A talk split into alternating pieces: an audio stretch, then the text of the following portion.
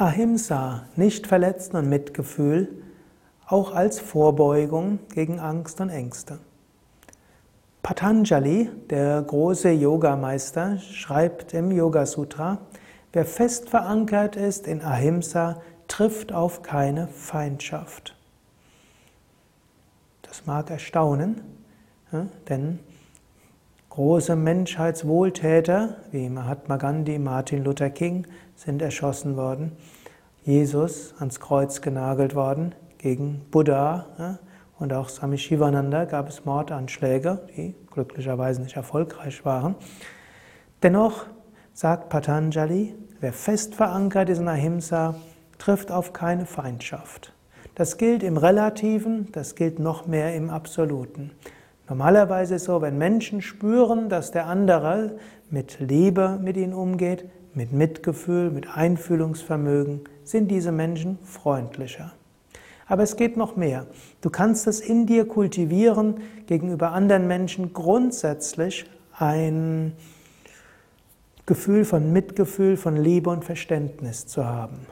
Und dann, wenn du viel vom Inneren spürst, mein Selbst ist im anderen Selbst, wir sind eins, dann mag dann der andere komische Sachen machen, aber du weißt, ich bin eins. So ähnlich, wenn die rechte Hand mal versehentlich die linke irgendwo trifft, wird die linke nicht böse auf die rechte sein. Verankert zu sein in diesem Gefühl der Einheit und damit verankert zu sein in Ahimsa, hilft dir, dass du selbst dann keine Feindschaft erfährst, wenn der andere dir übel mitspielt. Weitere Möglichkeit wäre, das Hineinversetzen in den anderen, zu versuchen, den anderen zu verstehen. Zu verstehen, dass der andere vielleicht eine schwierige Kindheit hatte, dass er Ängste hatte, dass er gekränkt war, traumatische Erfahrungen hatte. Deshalb verhält er sich so. Er ist nicht böse, weil er so und so ist. Und du brauchst auch keine Angst vor ihm zu haben. Du weißt, tief im Inneren seid ihr verbunden. Tief im Inneren ist er ein Instrument des Karmas für dich. So wie Jesus auch gesagt hat, es muss ja Übles kommen, aber weh dem, durch den es geschieht. Im Sinne von, dein Karma musst du ernten. Der, der dir Schlimmes antut, der wird, wenn es insbesondere, wenn er das freiem Willen tut, wird vielleicht schlechte karmische Konsequenzen haben.